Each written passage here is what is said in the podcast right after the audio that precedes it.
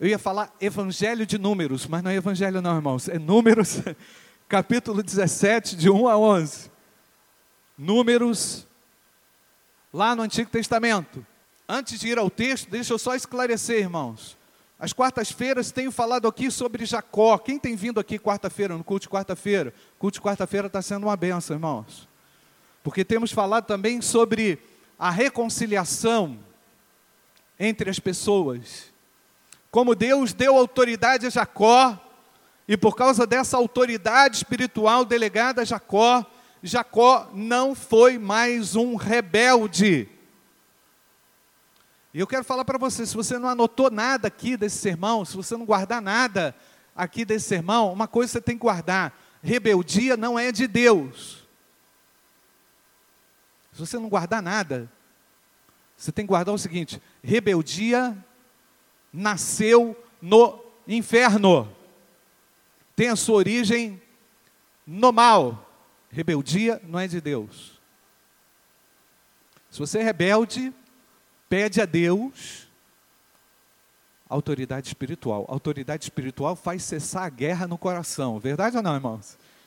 Quando, quando, você, quando você vê que tem um que te defende, pastor, e de forma eficaz, você não precisa chutar cadeira, você não precisa chutar balde, você não precisa chutar pau de barraca, você não precisa fazer nada. Você precisa apenas aguardar pela intervenção do seu Deus. E ele está entrando em cena lá na sua casa. E ele está entrando em cena lá no seu trabalho. Quando ele entrar em cena na sua vida. Não é verdade, irmãos? Não é um negócio assim. Não é uma mandinga. Não é? Viveu a autoridade espiritual, cessou a rebeldia, teve mudança. Teve mudança, muda tudo. É ou não, irmãos? Porque o Senhor faz cessar a guerra no coração. A autoridade de Deus faz cessar e calar a boca do leão. E operando eu, quem impedirá, diz o Senhor. Você crê nisso ou não? Operando o Senhor. Tudo é vosso, já disse a palavra de Deus. Então, depois desse encontro com Deus, Jacó, estou lá no Jacó, ainda não cheguei no números não. Jacó teve o seu nome mudado. Qual foi o nome que, que Deus deu a ele? Qual foi, irmãos? Que eu esqueci? Israel. Você agora não é mais Jacó, é Israel. Porque lutou com Deus e prevaleceu. E assim, os descendentes de Jacó ficaram sendo reconhecidos como povo de Israel. E os descendentes de cada um dos seus filhos se tornaram tribos, tribos especificamente com o seu nome. Naquela época tribal, irmãos, era necessário ter é, cabeças, ter pessoas-chave, né? cabeças de chave, vou usar aí a linguagem aí do futebol, aquela, aquela, aquelas pontas de chave para definir o rumo de cada uma das regiões a serem ocupadas pelo povo de Deus. Então, as doze tribos de Israel têm os nomes dos doze filhos de Jacó: Ruben, Simeão, Levi, Judá, Dan, Naphtali, Gade, Azer, Issacar, Zebulon, José e Benjamim. Os dois filhos de José, Manassés e Efraim, também se tornaram tribos de Judá. A tribo de Levi, é importante falar isso aqui diante desse texto, irmãos. Ela não recebeu terra alguma, mas ela recebeu uma incumbência muito especial, da qual todos nós mencionamos de vez em quando aí, quando fala de gente que canta na igreja, não é? A gente fala o quê? São o quê, Poli? Os levitas, né?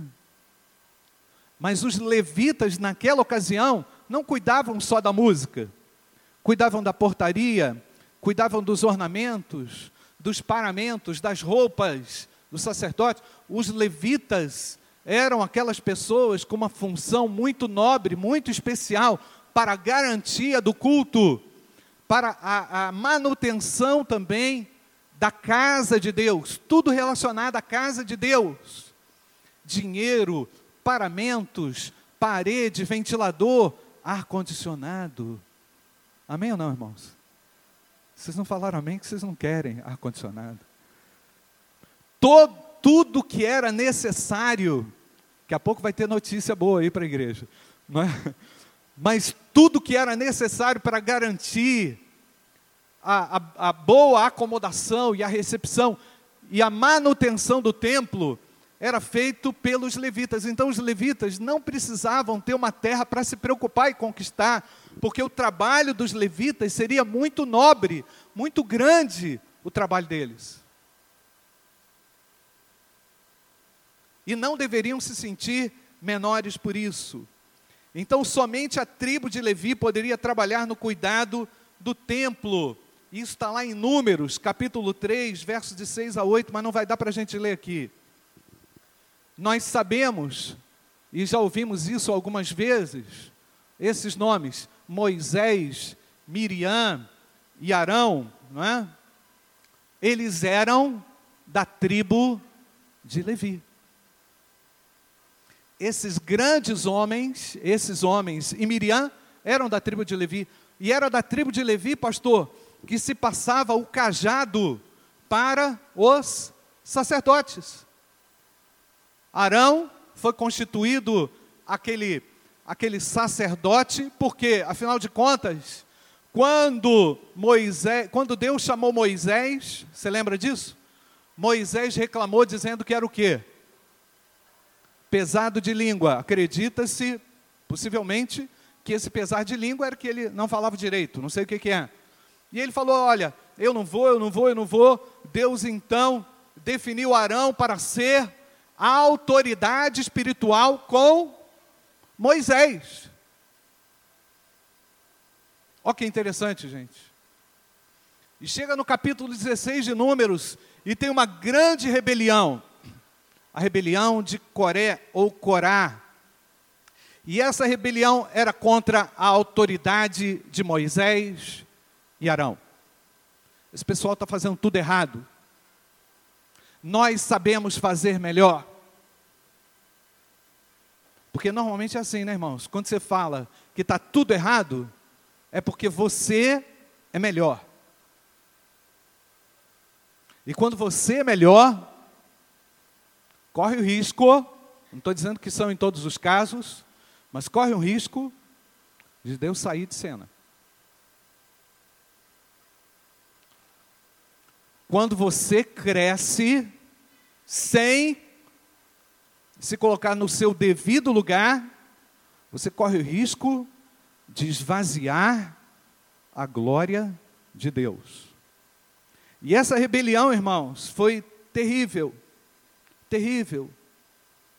O Senhor eliminou 14.700 pessoas de uma forma horrenda. Você pode ler lá no capítulo 16, o que Deus fez naquela rebelião de Corá ou Coré. Né? E o propósito do capítulo 17 é resolver o problema da rebelião. Rebelião não combina com o povo de Deus. Rebelião não tem lugar entre o povo de Deus. Então Deus resolveu o problema da rebelião. Irmãos, eu não sei quanto a você, mas eu já vi rebelião em igreja. A minha igreja em Itajubá foi dividida. Em 1900 e não foi na minha, não foi na minha, no meu pastoreio, mas eu peguei uma igreja já dividida. Lembra, Débora? E na cidade tinha uma outra igreja que eu vim saber depois que tinha sido originada por uma briga dentro da igreja. E aí fez um split, que não é aquela banana split que a gente gostaria de tomar, mas foi um split. Foi uma, uma divisão ruim. E como foi difícil ter que pastorear uma igreja dividida, marcada pela história. Até que um belo dia a gente buscou uma reconciliação da nossa igreja com a outra igreja. Porque Deus abomina divisão. Deus abomina rebeldia. Amém ou não, igreja? Aquilo não foi bom. E normalmente é assim, gente. A, a, as nossas soluções humanas. Presta atenção que eu, que eu vou falar. As nossas soluções humanas, exclusivas, longe da vontade de Deus, elas aparentemente trazem algum, fazem algum sentido e trazem um resultado rápido, não é? Ah, que bom. Mas depois você vai ver o que é, como é que aquele negócio vai ficar. Porque a gente não tem ideia do que é rebeldia. Talvez você tenha na sua própria experiência, né? Mas o povo se rebelou contra Moisés. Deus provaria a Israel que a autoridade dependeria totalmente de Deus, não daquilo que o povo sabia fazer. Eu quero retornar ao texto, irmãos. Número 17. Disse o Senhor, versículo 1 a Moisés: Fala aos filhos de Israel e recebe deles varas. Pastor, vem cá. Recebe deles varas, uma pela casa de cada pai, e todos os seus príncipes, segundo as casas de seu, seus pais. Isso é, doze varas. Pega uma aí, pastor. Doze varas. Não pode pegar aqui, ó. Doze varas. Saiu uma. Segura aqui. É uma só. Segura aí, pastor. Cuidado com esse negócio aí, rapaz. Vou ficar aí perto de você. Doze varas. Presta aqui, pastor. Obrigado. Doze varas. Uma pela casa, por cada casa de seu pai. Na vara, tinha que ter escrito lá, o que, irmão? Segundo o texto? O nome de cada tribo. A nossa decoração aqui, a irmã Estela não, não colocou, não pediu, mas não precisava. Mas só para ilustrar, cada uma delas tinha que ter o um nome. Reúne-se todas elas num lugar e coloque-se. Obrigado, pastor. Pode sentar lá. Senta nessa cadeira aqui que você vai me ajudar, mano. Senta aqui. Você é o Arão hoje. Faz quanto que você é o Arão? Faz quanto que você é o Arão hoje? A, a barba está igual, não está, irmão? A barba de Arão? Isso aí já é. Só para ele se sentir. Reúne as varas e coloca essas varas secas. Aonde que era para colocar, irmão? Se você leu bem o texto. Diante do testemunho. O que, que era o testemunho, irmãos? Provavelmente a arca. Alguns autores dizem que esse testemunho também eram as tábuas da, é, é, dos dez mandamentos. Acredita-se que sim? Provavelmente sim. Então reúne isso tudo, vamos dizer, e coloca esse negócio diante da palavra de Deus, que ela é testemunho para a nossa vida, amém, irmãos? Mais uma vez, a palavra de Deus dizendo que a palavra dele é autoritativa, que ela é autoridade. O testemunho é autoridade. Aqui estão os testemunhos de Deus. Eles nos dão vida. Amém, irmãos? Eles emanam vida para nós. É exatamente isso que tinha que acontecer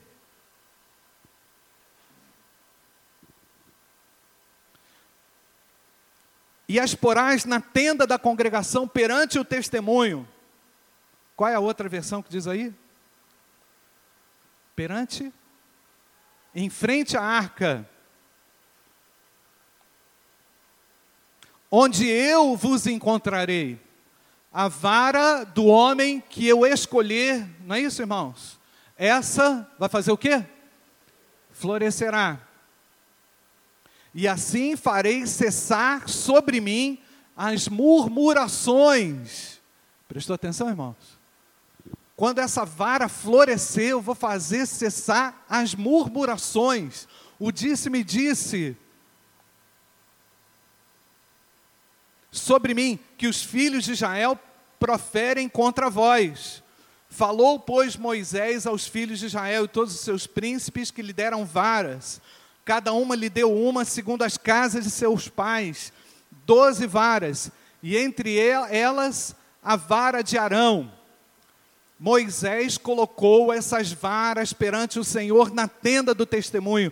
No dia seguinte, Moisés entrou na tenda do testemunho.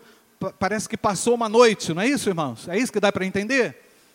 E eis que a vara de Arão pela casa de Levi fez o que, irmãos? Brotara. E tendo inchado os gomos, fez o que, irmãos? Produzir o que? Flores. E dava o que, irmãos? Amêndoas. Então Moisés trouxe todas as varas diante do Senhor e a todos os filhos de Israel e eles o viram e tomaram cada um a sua vara.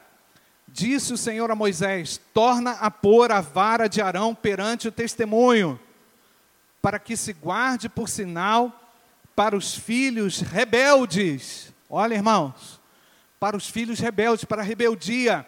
Assim farás acabar as suas murmurações contra mim, para que não morram.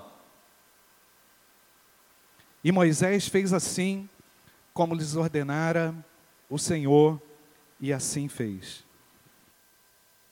Segurar não, porque o Arão é ele, né, irmãos? Irmãos, flores de amêndoa com amêndoas e gomos inchados apareceram da noite para o dia. Sem raiz, sem solo, sem água, sem nenhum nutriente. Deus fez brotar de um galho seco vida. E Arão ficou com essa cara assim, ó, segurando a vara dele florida,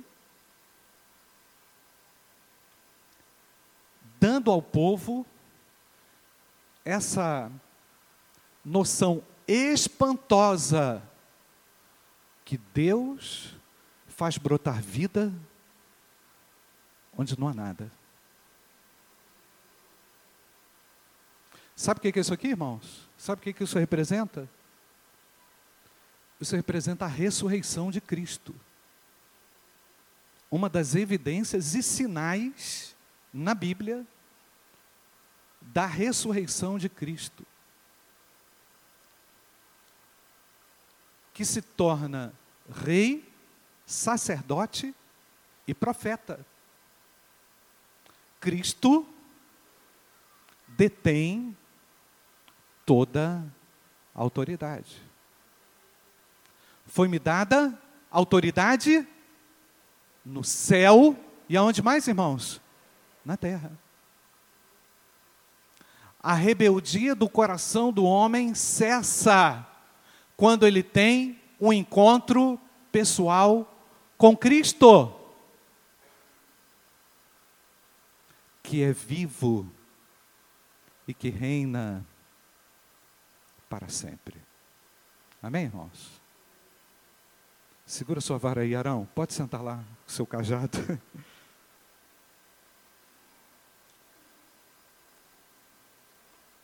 propósito, irmãos, desse incidente de número 17 é resolver o problema da rebelião do povo. Moisés tinha feito um sinal extraordinário e maravilhoso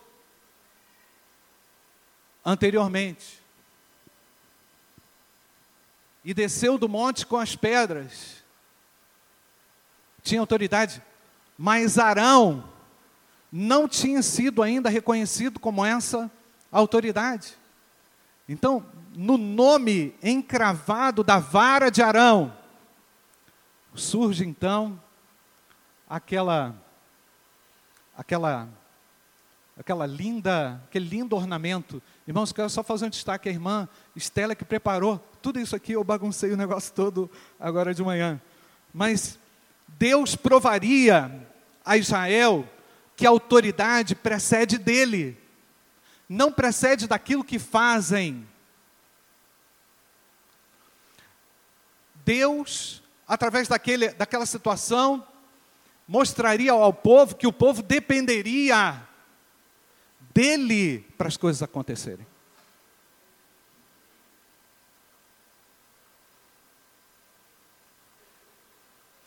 E só Deus é que pode fazer acontecer isso, irmãos.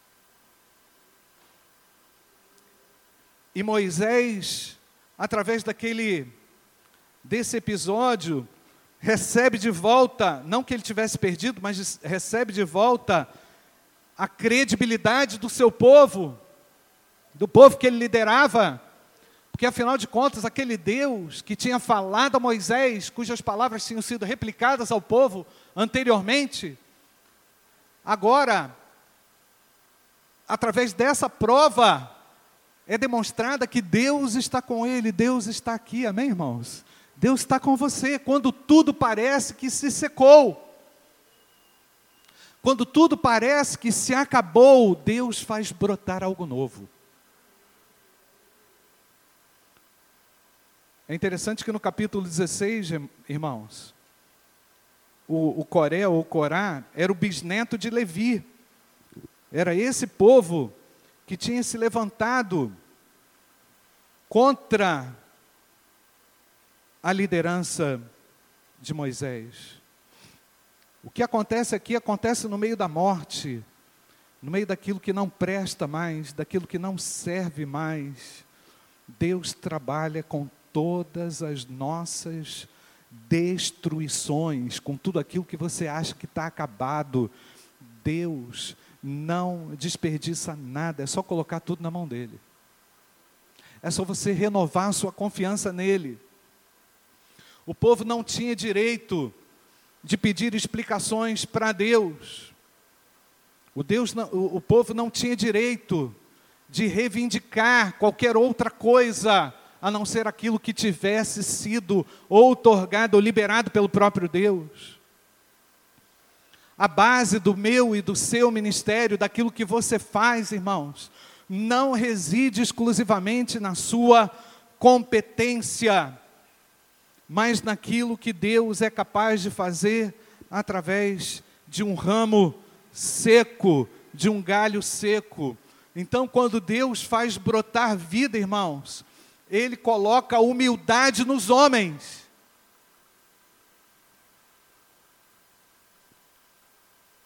As pessoas se colocam em humildade, elas, elas perguntam assim: como é que eu fui capaz de fazer isso? Não é verdade? Como é que pôde acontecer isso? Isso aconteceu por obra de Deus. Por isso que é muito perigoso, irmãos, quando você rouba a glória de Deus. Por isso é muito perigoso quando você coloca toda a sua força na frente. Você não pode se esquecer que você é isso aqui, ó. Eu e você somos isso aqui, ó. É assim ou não, irmãos? Eu e você somos isso aqui. Isso é representação da igreja. Por causa da ressurreição de Jesus, nós temos vida. O Arão, vou deixar aqui agora, Arão. Daqui a pouco você pega a sua vara. O brotar da, vera, da vara seca continuamente na vida do crente faz faz com que ele se lembre que tudo aquilo que ele tem não é nada se não for deixado nas mãos de Deus.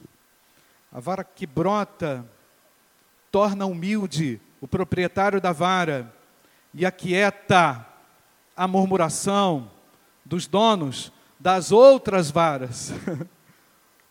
Aquele povo levita tinha um papel muito importante e é por isso que a vara de Arão floresce, para que o povo não olhasse para as suas conquistas e dissesse assim: essa terra aqui é nossa, isso aqui é meu. Agora a gente não vai depender mais de Deus. Agora a gente vai construir, a gente vai para uma terra que mana leite e mel. Então a gente vai esquecer de Deus. Isso aqui aconteceu no meio das varas, das outras varas, para que o culto a Deus tivesse um lugar distinto e separado no coração das pessoas. Você, quando vem à igreja prestar culto a Deus, Deus está trabalhando aí dentro das suas securas. Amém ou não, irmãos? Deus está reconhecendo aquilo que acontece com você, quando você realmente se dobra debaixo da autoridade de um Deus que é todo-poderoso. Então, irmãos, todos os dias, quer ver? Todos os dias a gente tem que pegar isso aqui, lembrar disso aqui, chorar e olhar para isso e falar assim: Senhor, um dia eu fui um ramo seco,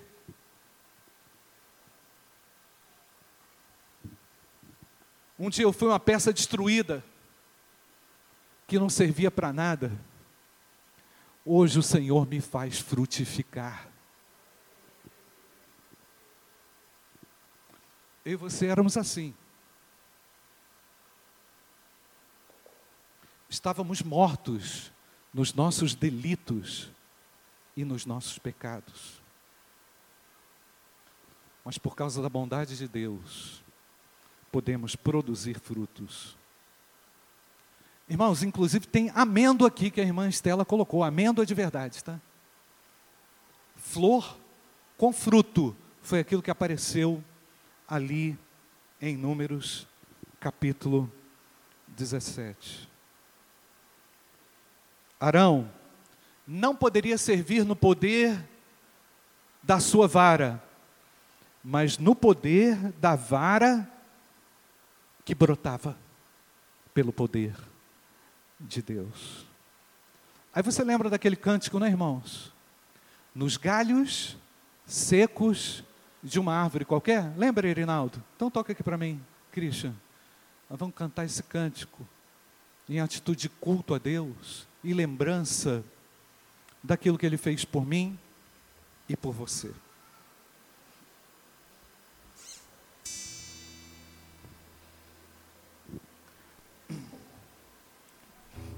Eu imagino a alegria de Arão também naquele dia. Que pensou assim, pastor, por que eu? Não é?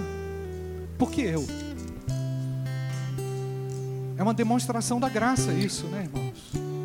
Por que eu? Será que você não olha para você e também pergunta, por que eu? Por que Deus foi tão bom comigo?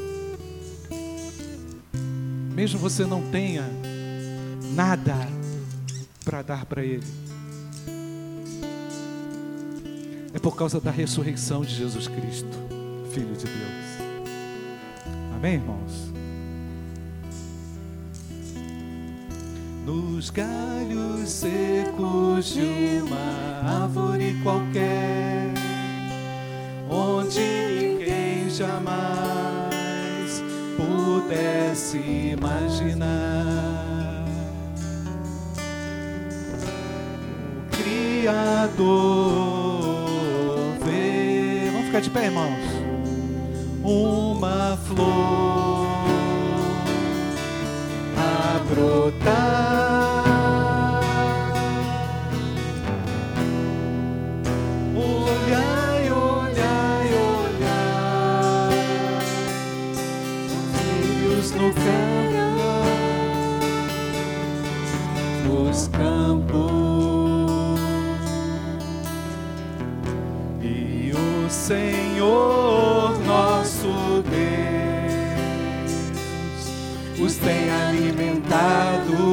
Para a nossa alegria.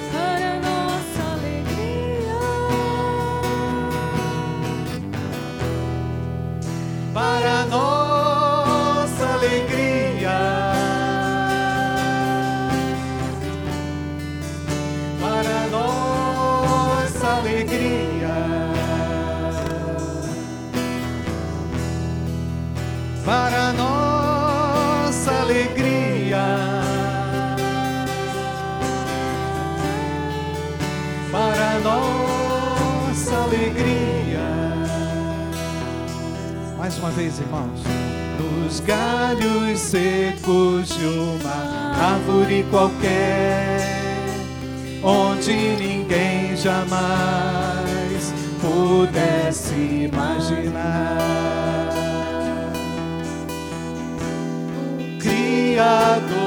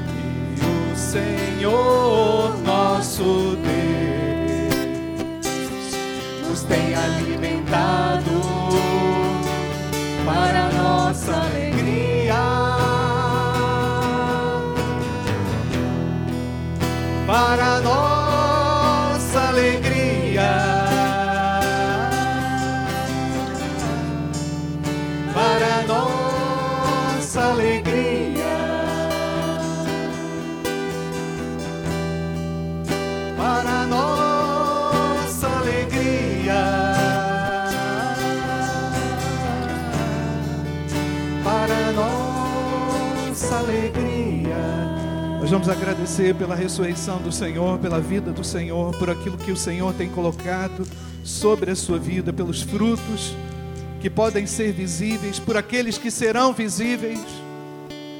Pede a Deus para cessar toda e qualquer rebeldia do seu coração. Pede para Ele te colocar em uma condição humilde. Aquilo que Deus faz gera humildade no coração. Se não há humildade no coração, é porque você está debaixo da, é, fora da autoridade de Cristo. Retorna para a autoridade de Cristo. Deixa Cristo governar sua vida, sua história. Coloque-se debaixo da direção de Deus. Foi-me dado todo o poder no céu e na terra. Deus é capaz de fazer coisas novas. Ele tem o poder de fazer coisas novas no seu coração, na sua vida. Diga ao Senhor: Eu sou esse galho seco aí, Senhor. Vem produzir frutos, venha gerar esses frutos em mim. Eu não quero ser mais um problema. Eu fui chamado para adoração, eu sou um adorador, eu sou da tribo de Levi. Através de Jesus, eu posso glorificar a Deus. Eu vou glorificar a Deus. Bendito Deus, eu te peço agora, Pai, que tu abençoes cada um dos meus irmãos nessa manhã. É o teu povo que está aqui nessa hora. E eu clamo pedindo, Senhor, que tu renoves o coração de cada um dos teus filhos, Senhor. Obrigado pelos frutos que são eternos realizados pelo Senhor. Frutos para a vida eterna, Senhor. Obrigado, Deus, porque podemos produzir frutos. Um dia éramos galhos secos. E obrigado, Pai, porque estamos ligados na videira que é Cristo. Portanto, ó Pai, que o teu povo nessa manhã seja renovado na esperança da intervenção do Senhor. Que o teu povo esteja debaixo da autoridade de Deus. Senhor, retira toda mágoa, toda dor, faz frutificar, ó Deus, faz nascer a vida onde há algo destruído. Eu te peço, Senhor, que tu trabalhes no coração dos meus irmãos. Aqueles que não se sentem frutíferos, deem frutos para a glória de Deus.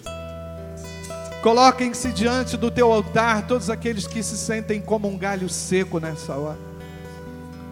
E obrigado porque o Senhor nos faz lembrar nessa manhã que o Senhor está vivo. Glória a Deus. E por causa da tua vida, nós também temos vida, Senhor. Nós nos submetemos a Ti nessa hora e faz cessar a guerra do coração, faz cessar a luta do coração. E abençoa, Pai, com a tua paz o teu povo, Senhor. Muito obrigado, Senhor, por Jesus Cristo, Filho de Deus, que está aqui.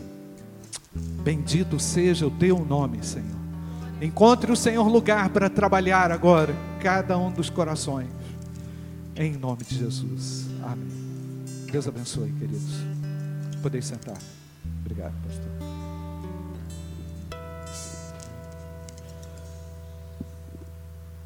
Deus nos dê um domingo inspirado, renovado e abençoado. Amém, queridos?